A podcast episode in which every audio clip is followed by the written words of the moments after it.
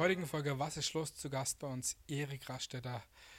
Viele kennen ihn, weil er ist der Chef vom Sandkorn Theater, er ist Kabarettist, er ist Schauspieler. Ich glaube, er hat einiges zu erzählen. Ich freue mich, dass du da bist. Ja, ich freue mich auch, dass ich da sein darf. Danke.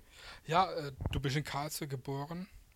Wie fühlt es sich an, als Karlsruher in seiner Heimatstadt mh, zu wirken und die äh, künstlerisch zu prägen? Das fühlt sich erstmal sehr gut an. Also ich kenne ja meine Stadt, äh, bin tatsächlich hier geboren, also in Karlsruhe geboren, allerdings nicht aufgewachsen direkt in der Stadt. Ich habe äh, meine Kindheit und frühe Jugend in, im Kraichgau verbracht, also so im Umland von Karlsruhe. Ähm, aber klar, Karlsruhe war immer der Bezug. Ja, ich bin dann auch in der äh, Gegend in die Schule gegangen natürlich. Ähm, einige Jahre in Ettlingen in der Schule gewesen, Berghausen. Und aber Karlsruhe war immer so der ja. Ort, wo man halt dann hin ist, wenn man was machen wollte. Das ist immer in der Gegend. Genau, genau, Karlsruhe. genau. Also ich habe jetzt so in den letzten Jahren, Jahrzehnten natürlich beruflich auch mal irgendwie mal äh, ein paar Fußabdrücke in anderen Städten hinterlassen. Also hm, Ravensburg habe ich einiges gemacht am Theater dort oder in Ulm auch mal in Hamburg ein bisschen gewirbelt oder in Wien. Also das waren aber immer so punktuelle Zeiträume, ja, so mal vier Wochen, sechs Wochen, um mal vielleicht ein Stück zu inszenieren oder so. Aber Karlsruhe ist tatsächlich ähm, mir ans Herz gewachsen. Kommt mal immer wieder zurück, ne? Ja. Ich meine, du hast ja schon gesagt, oder wir haben es gesagt, ähm, hauptsächlich sehr, sehr viel Theater, ob es jetzt als äh, Schauspieler ist, als äh, Regisseur oder, oder einfach äh, mitzuwirken. Aber du hast natürlich auch schon im Fernsehen äh, Sachen gespielt. Ja. Äh, was ist da grob gesehen der Unterschied und was gefällt dir besser? Ist es, dass du wirklich auf der Bühne die Reaktion der Leute direkt hast oder erzähl mal da ein bisschen was ja. dazu? Also das ist schon sehr unterschiedlich, ob man jetzt für eine äh, Filmproduktion, Fernsehproduktion als Schauspieler vor der Kamera steht oder live vom Publikum. Für die Kamera muss man äh, tendenziell viel nuancierter spielen. Es gibt eine schöne Anekdote von diesem äh, Hollywood-Schauspieler Jack Lemmon, als der seinen ersten Film gedreht hat, hat der Regisseur zu ihm gesagt, alles super, mach weniger. Dann hat er die Szene nochmal gedreht, dann kam der Regisseur hinterher zu ihm und hat gesagt, es war viel besser, aber mach noch viel weniger nochmal gedreht, wieder der gleiche Spruch, mach viel weniger. Und dann sagt der Jack Lemmon irgendwann, ja, wenn ich jetzt irgendwie noch weniger mache, dann mache ich ja gar nichts mehr. Und dann sagt der Regisseur, jetzt hast du es. Also das ist für die Kamera, das ist natürliche, nicht übertriebene, nicht aufgesetzte Spiel. Soll nicht heißen, dass man im Theater aufgesetzt oder übertrieben spielt, aber es ist eine andere Art, weil du musst ja erstmal in einem Saal, da sitzen ja vielleicht 150, 200, 250 Leute, äh, die auch die letzte Reihe erreichen. Und dann spielst du natürlich etwas anders. Aber um auf die Frage zu kommen, was ich lieber mache, hm, also, ups, jetzt habe ich aufs Mikrofon ein bisschen. Hm, macht nichts. Um auf die Frage zu kommen, was ich lieber mache, hm, ich stehe, glaube ich, lieber vor Live-Publikum, muss ich mhm. sagen. Weil natürlich dieses unmittelbare Erlebnis, die Energie im Raum, das Publikum ja. bringt Energie mit, wir auf der Bühne haben eine Energie. Das ist schon ein spezielles Erlebnis. Und das ist auch nur einmalig in dem Sinne, dass der Moment dann halt auch vorbei ist. Den kannst du nicht wie im ja, Film nochmal zeigen. Ich bin ja auch Musiker, das ist für mich eigentlich genauso. Ja. Man, klar macht man gerne im Studio Musik und mhm. äh, schreibt dann Songs, aber es ist doch nochmal komplett was anderes, wenn man auf der Bühne steht, ja. wenn einem die Leute für die eigene Musik gleich komplett Feedback geben oder äh, zuhören. Ne? Das ist ja nochmal was komplett anderes. Ich habe schon gesagt, du hast äh, sehr, sehr viele Stücke geschrieben oder auch als äh, mhm Regisseur. Was sind denn da so deine Aufgaben? Du hast zum Beispiel auch äh, schon das Programm von der Sabine Murzer, der Mozzarella, Stimmt. mitgewirkt. Die ja. war ja auch schon bei uns zu Gast. Ja, weiß ich. Erzähl ja. mal da ein bisschen was äh, dazu, zu den Tätigkeiten, wie da, mhm. wie da deine Aufgabenfelder sind, was du da genau machst. Also äh, Stück schreiben oder Texte fürs Theater oder fürs Kabarett schreiben, das ist natürlich eher etwas, was man äh, wenn man Ruhe hat, macht. Ja. Es sei denn, es gibt es natürlich auch, dass man auf der Bühne mit den Schauspielern improvisiert. Oder ich mache ja mit dem Martin Wacker, weißt du ja auch, Klar. seit vielen Jahren Kabarett als Duo Rastetter Wacker. Oft entstehen Szenen aus der Impro raus. Das mhm. gibt es auch. Und dann schreibt man hinterher auf. Aber wenn man in der Regel jetzt ein Theaterstück äh, schreibt, äh, das am Ende anderthalb Stunden oder so geht, dann sitzt du über längere Zeiträume immer wieder an deinem Tisch oder im Garten unterm Baum oder wo auch immer man dann äh, gerade gerne schreibt und entwickelt es über eine lange Zeit. Da muss man auch immer wieder neu überlegen, man schmeißt auch mal wieder was weg, weil man sagt, nee, das war jetzt doch nicht so gut die Szene. Das ist ein längerer Prozess. Regie führen ist was ganz anderes, das vergleiche ich immer, das ist so ein bisschen wie der Trainer beim Fußballverein. Das Anleiten. Genau, also ohne den Trainer könnte eine Mannschaft sicher Fußball spielen, aber der führt ja alle zusammen. Der hat eine Idee, Strategie, ja, wer spielt wo, wie soll es aussehen, wie, wie kann man auf bestimmte Situationen reagieren. Jeder Spieler hat auch seine Stärken und Schwächen und ehrlich gesagt, das kann man fast eins zu eins, wenn man so will, aufs Regieführen übertragen. Natürlich hinkt der Vergleich. Letztlich geht es dann darum, dass man ja kein Fußballspiel inszeniert, sondern ein Theaterstück, wo dann oft äh, sehr große Emotionen zum Beispiel eine Rolle spielen. Oder man hat eine Komödie, da muss halt wirklich jeder Gag, jede Pointe sitzen. Und da ist der Regisseur sozusagen das Auge von außen. Mhm. Derjenige, der, der sagt, äh, hey, leg los, aber hinterher auch sagt, war super, so das war gut, aber jenes lassen wir mal ja, lieber ja. weg und wir probieren mal was Drittes aus. Ja. Das ist so ein bisschen das, äh, der Job vom Regisseur. Du hast auch schon äh, äh Schauspielworkshops gegeben, gerade im Bereich Improvisation. Ja. Ähm, was ist denn gerade beim Impro-Theater? Das kommt ja jetzt auch oder ist schon länger so, sage ich mal, gerade auch so ein Trend, gerade auch in so Studentenstädten machen mhm. das so viele. Mhm. Was muss man denn da mitbringen, dass man Impro-Theater machen kann? Nur auf einer Bühne stehen reicht ja da eigentlich nicht. Nee, Aber ja. ja. was gehört da dazu? Also diejenigen, die Impro-Theater machen, die brauchen vor allem eine Riesenportion Spielfreude. Also man muss einfach wirklich, ich sag's mal so platt, Bock auf die Bühne haben. Wenn ich glaube, ich möchte mal auf die Bühne und mich ausprobieren und dann mache ich Impro-Theater, dann kann das ganz schnell in die Hose gehen, weil man muss halt, Impro sagt's ja, in dem Moment mit einem vorgegebenen Thema, was das Publikum vielleicht reinwirft, als, als, also so nach dem Motto, spielt mal ein Western, aber als Oper. Das muss dann halt in dem Moment Klick, Klick, machen und dann muss auch was rauskommen. Manchmal kommen da fantastische Sachen raus, aber das ist nicht für jeden und jede geeignet. Das ist was anderes, wie wenn man einen vorgegebenen Text dann neu lernt. Also Impro-Theater hat viel mit Spontanität, mit Einfallsreichtum, Kreativität und ähm, einer großen Portion Mut auf der Bühne zu stehen und sich auch mal zu blamieren zu tun, weil das gehört auch, auch ganz dazu. Ganz wichtig, auch ja. wichtig. Ne? Du hast auch schon, ähm, du arbeitest auch als Sprecher oder hast auch mhm. schon äh, Hörspiele vertont. Mhm. Wie fühlt es sich denn an, einer anderen Person die Stimme zu geben? Also das muss sagen, das mache ich sehr gerne. Also ich habe irgendwann in den frühen 90ern ging das los mit den Hörspielen über den SWR, aber dann später auch mal bei Radio Bremen oder NDR und so weiter. Ähm, das ist was ganz Tolles, weil es auch was ganz Eigenes ist. Es ist ja nur die hörbare Welt, kein, kein Film, kein Theater. Man sieht die Leute nicht. im Kopf. Genau, man muss jetzt sozusagen dem Charakter, den man da spielt, durch die Stimme diesen Charakter verleihen, letztlich. Und das ist eine wahnsinnig feingliedrige Arbeit, sage ich mal, mit der Sprache. Wenn man Glück hat, hat man eine tolle Regisseurin, einen tollen Regisseur, die da auch genau mit einem arbeiten. Hier mach lieber mal eine Pause, atme da mal lieber mehr. So, ja, also das sind die Idealumstände, dass man da so an so einem Hörspiel oder einer, einer entsprechenden äh, Sendung äh, wirklich Feinarbeit machen kann. Das ist leider ein bisschen verloren gegangen in den letzten Jahren, weil der Zeitdruck auch dort leider größer geworden ist. Also ich will jetzt nicht sagen, früher war alles besser und Opa erzählt vom Krieg, aber ich habe das so ein bisschen mitverfolgt, dass sowohl beim Hörspiel wie auch beim Fernsehen, bei der, bei der, beim Dreh von einem Film, der Zeitdruck etwas größer geworden ist, weil halt die Kosten dahinter, das ist ja immer ein Riesenapparat, beim Film noch viel mehr als beim Hörfunk natürlich, ähm, verschlingt natürlich auch Geld. Und da ist leider so ein ökonomischer Druck reingekommen, der die Kreativität ähm, schon herausfordert, sage ich mal. Du hast gerade das Thema Geld angesprochen. Ähm, ihr, ich sage jetzt ihr, du mit noch ein paar andere, sei es äh, Martin Wacker, glaube noch Günter Knappe war noch genau, dabei. Genau, unter Uli Eidenmüller am Anfang. Vor, vor Jahren das äh, Sandkorn-Theater gerettet, als es da nicht ganz so gut aussah. Ja, das stimmt. Ähm, und du bist auch äh, künstlerischer Leiter. Mhm. Erzähl mal ein bisschen, was da äh, für, für Aufgaben da anfallen für dich oder was da deine Position ist. Mhm. Also vielleicht noch ein, zwei Sätze kurz zu dieser Rettung. Leider ja hat ja das alte Sankon, es gab es ja über 60 Jahre, äh, 2017 im Sommer leider Insolvenz anmelden müssen. Schwierige Zeit gewesen. Und dann war die Frage, was passiert denn jetzt? Ja, weil das alte Theater war weg, geschlossen. Insolvenzverwalter hat es beendet im Frühherbst 2017. Und da gab es natürlich so ein paar äh, Begeisterte von, auch früher dann schon, die im Sankon mit groß geworden sind. Dazu gehöre auch ich, da gehört der Martin dazu, Martin ja. Wacker, Uli Eidenmüller, Günter Knappe. Wir hatten alle irgendwo eine kleine oder große Geschichte mit diesem Theater. Ihr habt ja da auch immer gespielt, euer genau. Programm. Genau, Martin und ich waren ja sozusagen da, das war unsere Stammbühne. Wir haben unsere Programme selbst entwickelt und produziert, aber das war die Bühne, da haben wir sie halt präsentiert und hatten dann echt einen guten Draht hin. So, und dann ging das Ding pleite und dann haben wir uns entschieden, das kann ja nicht sein, dass das jetzt verendet ist, haben eine neue Firma gegründet und haben angefangen im Winter 17 auf 18 das Theater komplett zu renovieren, zu entrümpeln und vor allem inhaltlich neu aufzustellen, ja, programmmäßig.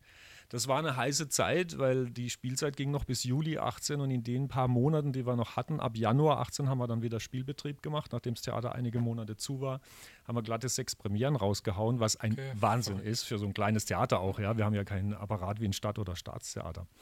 Ähm, und es hat sich halt so ergeben, dass ich mehr oder weniger freundlich gebeten wurde, mach du doch den künstlerischen Leiter. Und was macht der? Der ist halt in erster Linie ver verantwortlich fürs Programm, für den Inhalt, also welche Stücke spielen wir, mit welchen Künstlerinnen und Künstlern arbeiten wir, welche Gastspiele holen wir vielleicht zwischendrin ins Haus, wie sieht denn das Profil eigentlich aus, welche Art von Theater machen wir, weil Theater ist ja super breites Feld, ja, vom, vom Pantomimentheater übers Kindertheater, übers Kabarett, übers Schauspiel. Also da ist ja eine, eine riesen Welt äh, sozusagen abzudecken. Und der künstlerische Leiter hat halt den Job sozusagen mit den anderen zusammen, es ist nie alleine, äh, rauszufinden, was passt zu dem Haus, zur Bühne und was wollen die Leute sehen. Das ist ja auch immer ein ganz wichtiger Punkt, darf man nicht vergessen. Ich war, glaube ich, im Sandkorn-Theater das erste Mal freiwillig im Theater. Ah ja, okay. Das ist ja schon ein paar Jahre her, ja. da habe ich mir, glaube ich, 50 angeguckt. Ah ja, genau, das Harald Hust. Mit, genau. mit dem Peter Schell. Ja. Grüße ja, nach oben. Gott hab ihn selig, ja. Ja, und äh, das war, glaube ich, damals mein erster vor, also steht da schon fast zehn Jahre. Ja, das kann, ja, genau, das, ja. Ja, ja und ähm, so ein Theater zu leiten, ist natürlich auch nicht einfach. Ähm, so ein Theater kann sicherlich auch nicht nur über die Eintrittsgelder leben. Mhm. Da, da gibt es sicherlich auch Zuschüsse vom Land, oder? Ja, ähm, doch, es ist so. Äh, also zunächst gibt es von der Stadt tatsächlich auch so einen gewissen Zuschuss, mhm. der sich allerdings, genau wie der Zuschuss vom Land, in den letzten 20 Jahren um keinen Cent erhöht hat. Mhm. Und das sage ich jetzt heute im Frühjahr 22 mit den ganzen Krisen um uns herum, mit Inflation und so weiter. Das kann sich jeder in etwa ausmalen, was das heißt, was man mit dem Geld im Vergleich zu vor 10 Jahren oder 20 Jahren noch machen kann. Äh, es wird auch nicht einfacher werden. Also die Zuschüsse, die sind ähm, quasi ein Sockel, ein, ein, ein Teil, ein Baustein, äh, damit wir unser Budget sozusagen äh, ergänzen können. Die Ticketeinnahmen sind das andere. Und das dritte sind natürlich dann noch so Special-Sachen wie vielleicht Sponsoren oder Spenden. Wir machen einen sehr rührigen Freundeskreis, äh, also das, was man so Förderverein normalerweise nennt, ja, ja. Freundeskreis des Suncorn die da wirklich äh, eine tolle Arbeit auch gerade jetzt in den Pandemiejahren geleistet haben, weil eins ist auch klar, diese zwei Jahre Pandemie, in der Zeit war ja in Deutschland äh, es oft so, dass monatelang gar kein Theater gespielt werden durfte, Klar. die Kinos waren zu etc., weiß man ja. Da ist natürlich der gesamte, äh, die ganze gesamte Struktur zusammengebrochen, die so ein Betrieb normalerweise hat. Und da bin ich persönlich auch sehr froh, dass ich an meiner Seite als Co-Geschäftsführerin die Daniela Kreiner habe, die äh, bei uns für die kaufmännische und die Verwaltungsarbeit zuständig ist und die da auch sich echt reingefuchst hat, welche Förderprogramme gibt es denn in der Corona-Zeit, damit der Betrieb überhaupt weiter existiert. Ja. Weil eins war für uns auch ein super wichtiges Ziel und das gilt jetzt auch Pandemie hin und her grundsätzlich, aber da war es natürlich de deutlich spürbar. Wir wollen die Leute, die bei uns arbeiten, die Künstlerinnen, Künstler, Regisseure, aber auch die in der Verwaltung, in der Technik, wir wollen die stützen, dass die nicht das Gefühl haben, alles ist nur noch Krise. Und das haben wir in der Pandemie auch durchgezogen. Ähm, wir haben natürlich doch Kurzarbeit auch gehabt. Das war eine schwierige Zeit, aber sie hatten alle noch ihren Job. Und wir haben die freischaffenden Künstler, also die nicht festangestellten, die vielleicht für ein Stück mal bei uns sind, für ein paar Wochen und dann wieder weg sind, aber doch immer wieder bei uns im Haus sind. Wir haben denen echt versucht, eine Möglichkeit zu geben, zusätzlich äh, an Einnahmen zu kommen. Wir haben zum Beispiel, als man es dann wieder durfte, bei Pflegeheimen und Altenheimen im Hof oder Schau. Garten Konzerte gegeben, so kleine. Tolle Sache auch für die Leute. Das war für die im Heim eine super Sache, die dann von ihren Balkon runter äh, haben und mitgesungen haben, die 80, 90-Jährigen. Das war also ein herzerfrischendes Erlebnis, muss ich auch sagen. Aber auch die Künstler, die dann natürlich da ein bisschen ein Geld verdienen konnten, weil sowas dann auch gefördert wurde Natürlich, zusätzlich, klar. damit das überhaupt weitergeht. Also es ist eine schwierige Zeit gewesen. Ähm, es ist auch immer eine Herausforderung. Theater ist immer eine Herausforderung. Also es ist auch schon ohne, ohne die Krise Corona ähm, immer knapp. Bei privaten kleinen Theatern muss man jeden Euro dreimal und fünfmal umdrehen. Das glaube ich, klar. Aber man hat ja auch dann manchmal so ein bisschen einen Kick, weil wenn es knapp ist, muss man halt kreativ ja, werden. Herausforderung. Ja, ja. genau. Was waren ähm, das, ja, das verrückteste Stück oder auch das, die bestauf, bestlaufendste Inszenierung, die ihr so gemacht habt da?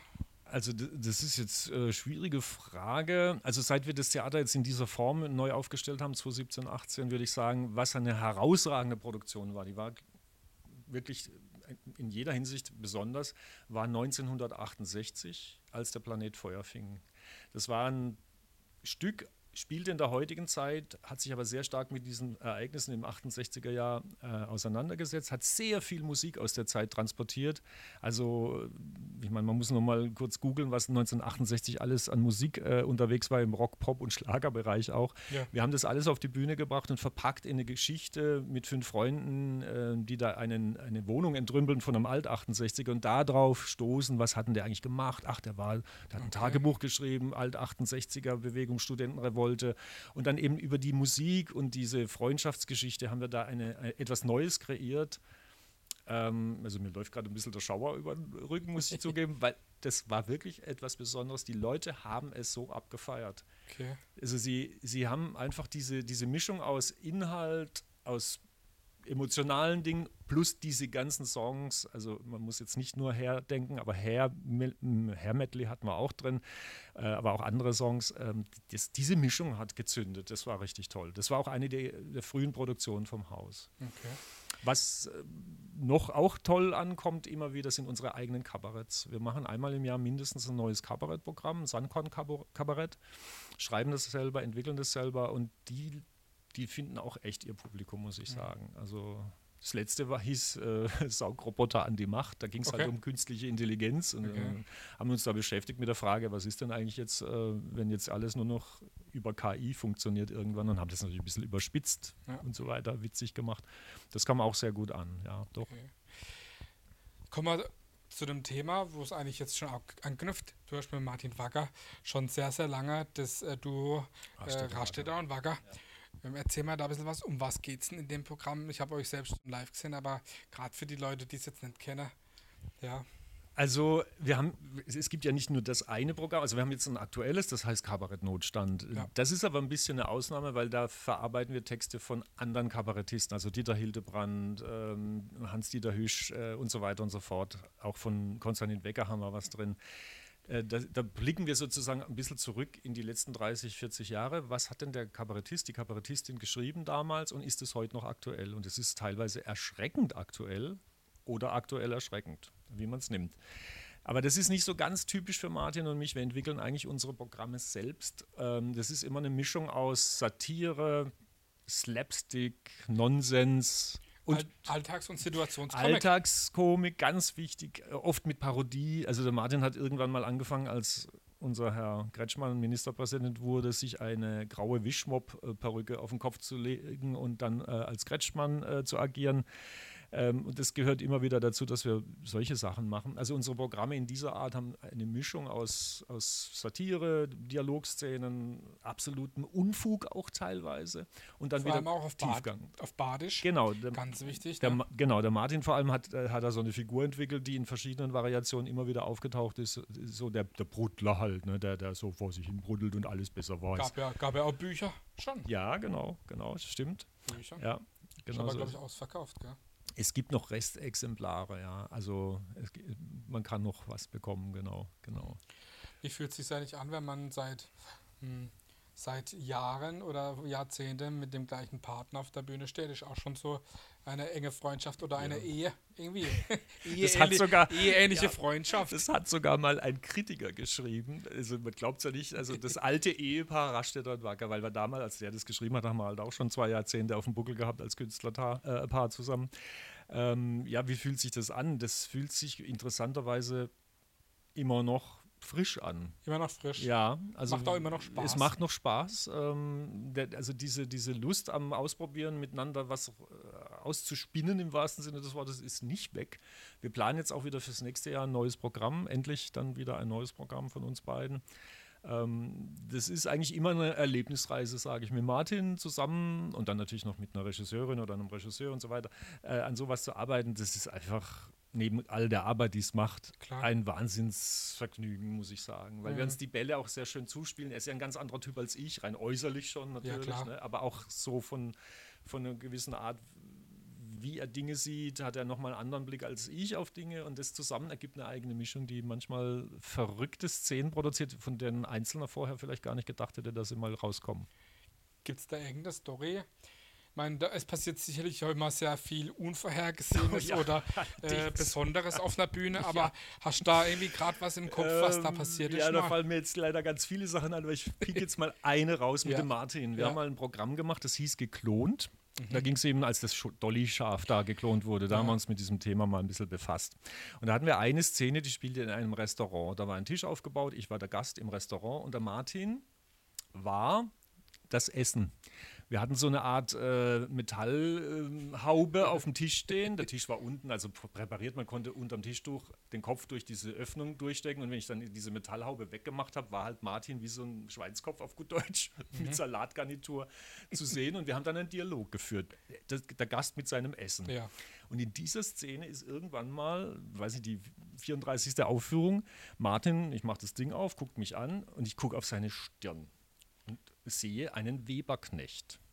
Und dieser Weberknecht, der hat, ich mache jetzt mal hier so ein bisschen, der hat, der saß da so und weil der Martin halt ein bisschen geschwitzt hat, wie das halt im Theater ist, ja. wenn man ordentlich arbeitet, dann ja. schwitzt man, da klebte der da fest und saß die ganze Szene, die sieben Minuten Szene so da und machte immer mit einem Bein so, mit dem nächsten so, mit dem dann wieder so und kam aber nicht von der Stelle.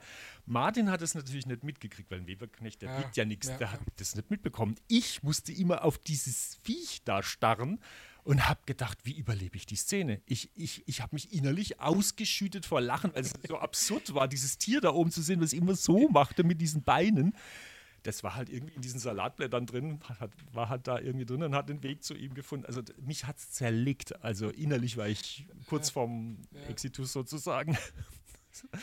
ja.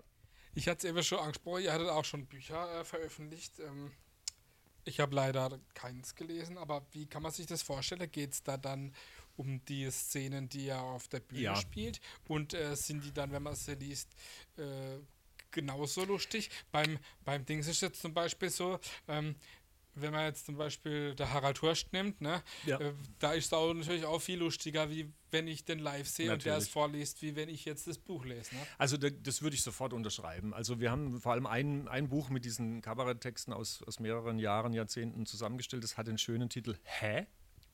Also gut badisch, hä? hä? So nach dem Motto, wie bitte? Oder was ist los? Oder geht's noch?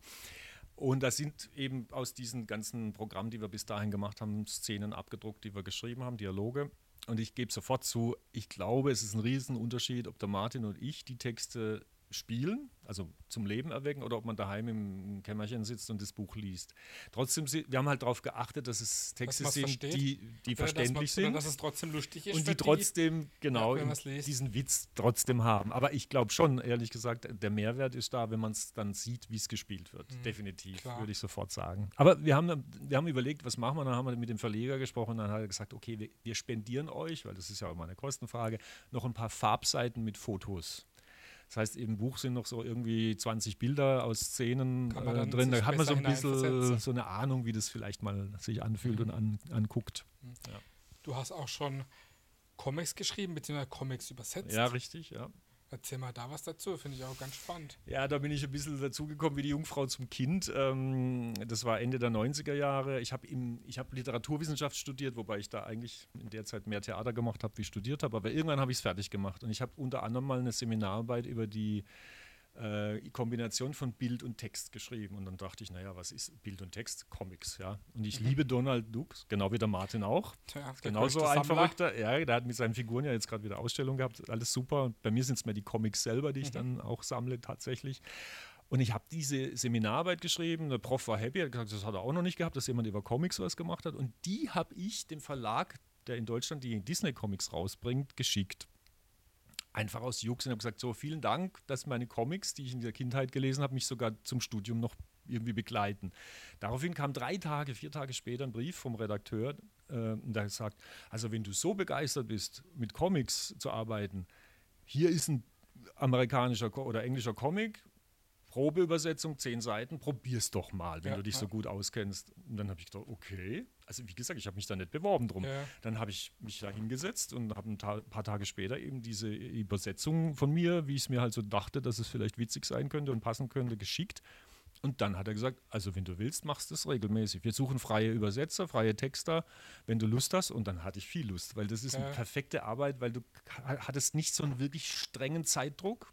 Du, hast, du, hattest so immer so einen Stapel ja. so ähm, Comicseiten da liegen, drei, vier, fünf, sechs Geschichten und die musste man irgendwie natürlich schon in den nächsten Monaten dann mal äh, zurückschicken, äh, übersetzt. Aber es war perfekt für zwischendurch noch eine Arbeit zu haben und ein bisschen Geld zu verdienen auch. Ja, als Abwechslung, ne? Genau. Und es hat auch ähm, was mit diesem Kabarett-Ding, glaube ich, zu tun. Es ist mir erst später gekommen, weil die Sprechblasen sind halt so groß, wie sie sind. Mhm. Da ja, kannst du nichts machen. Rein. Genau. Im Englischen hast du jetzt aber den Vorteil, dass Englisch ungefähr ein Viertel oder bis zum Drittel knapper ist, äh, was die Buchstaben und die Wörter angeht. Mhm. Deutsche, das Deutsche braucht mehr Worte fürs ja, Gleiche im ja, Englischen. Das heißt, der Druck ist groß, in so eine Sprechblase möglichst was Witziges reinzubringen, was den Original noch halbwegs entspricht. Aber und, das wieder passt. Und passen muss. Und das hat was mit Kabarett zu tun, weil man muss halt kurz, knapp und witzig sein. Mhm. Da habe ich gemerkt, okay, das, dieses sprachliche Spielchen äh, zu probieren, wie kann man es ausdrücken, dass es irgendwie noch einen Witz hat und so weiter, das scheint etwas zu sein, was mir Spaß macht. Okay. Geht man als Schauspieler oder Regisseur oder als Künstler überhaupt in Rente oder kann man das? Tja, vielleicht müsste sie mich fragen, wenn ich dann in Rente bin. Es sind noch nicht, äh, jetzt noch nicht ganz so die Tage, aber ehrlich gesagt, es gibt wahnsinnig viele Schauspieler, auch Regisseure, die noch mit 70, 75, 80 oder noch höheren Jahren aktiv sind. Hängt natürlich immer davon ab, ob man mit einer entsprechenden Gesundheit gesegnet ist. Ganz ja, klar. also das ist natürlich Voraussetzung. Aber ich glaube tatsächlich, dass es, also ich habe auch mal so ein bisschen in mich reingehört, ob ich jetzt sozusagen, wenn ich dann weiß ich nicht, 67 bin und in Rente gehe offiziell, ob ich dann wirklich sage, jetzt bin ich in Rente, ich glaube es nicht. Also solange die Ideen noch da sind. Die Lust. Die Lust da ist. Also ich glaube, dann mache ich... man sich ja langweilig wahrscheinlich. Ja, ja. Also ich, ich kann gut mit mir allein auskommen. Ich kann auch mal einfach nur mit dem Rad durch die Landschaft fahren und das genießen. Das mache ich auch gerne. Aber ich glaube tatsächlich irgendwie wie mhm. sagt man so schön, pfupfert's mich, ja. wie sagt man da im Badischen. Mhm.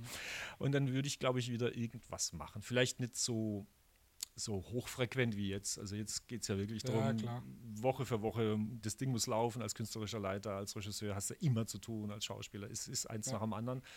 Ähm, das ist vielleicht dann ein bisschen weniger, aber ich glaube, ich würde es noch weitermachen. Ja. Kommen wir auch schon zum Ende, zur letzten Frage. Schon, wow. Ja, und die ist immer gleich, und zwar, was ist für dich Heimat? Oh, das ist eine schwere Frage, aber auf der anderen Seite vielleicht auch gar nicht so schwer. Ich glaube, Heimat für mich persönlich ist der Ort, an dem ich meine Kindheit verbracht habe. Also das Haus, das, das, Dorf, in dem ich damals dann eben meine Kindheit verbracht habe, ähm, da verbinde ich ganz starke Emotionen mit. Würde ich jetzt mal so stehen lassen, fast schon diese Erinnerungen, die sind noch so lebendig, auch wenn der Ort inzwischen natürlich anders aussieht und so weiter. Das ist ja äußerlich, ändert sich ja alles Mögliche. Es wird gebaut und abgerissen und so weiter und so weiter. Die Leute sind nicht mehr da. Aber wenn ich so in mich reinhöre, wenn du mich so fragst, Heimat, würde ich sagen, das ist, das ist der Ort meiner Kindheit, ja. Okay. Gut, dann sagen wir Danke, dass du bei uns zu Gast warst. Vielen wir Dank wünschen dir weiterhin viel Erfolg im Theater. Dankeschön. Dass das Suncon Theater weiterhin bestehen bleibt und äh, gut läuft und auch äh, nach der Pandemie jetzt gut in, äh, äh ja, in Tritt kommt. Und dir wünsche ich natürlich weiterhin äh, viel Spaß, nicht nur Erfolg. Ja, herzlichen Dank. Vielen, vielen Dank. Das war Erik Rastetter aus Karlsruhe. Und ja, geht ins Suncorn Theater und besucht die Shows mit Martin und was auch immer. Wir haben wahnsinnig viel sehenswertes Programm. Ja, also danke, dass du da warst. Erik Rastetter aus Karlsruhe. Ciao.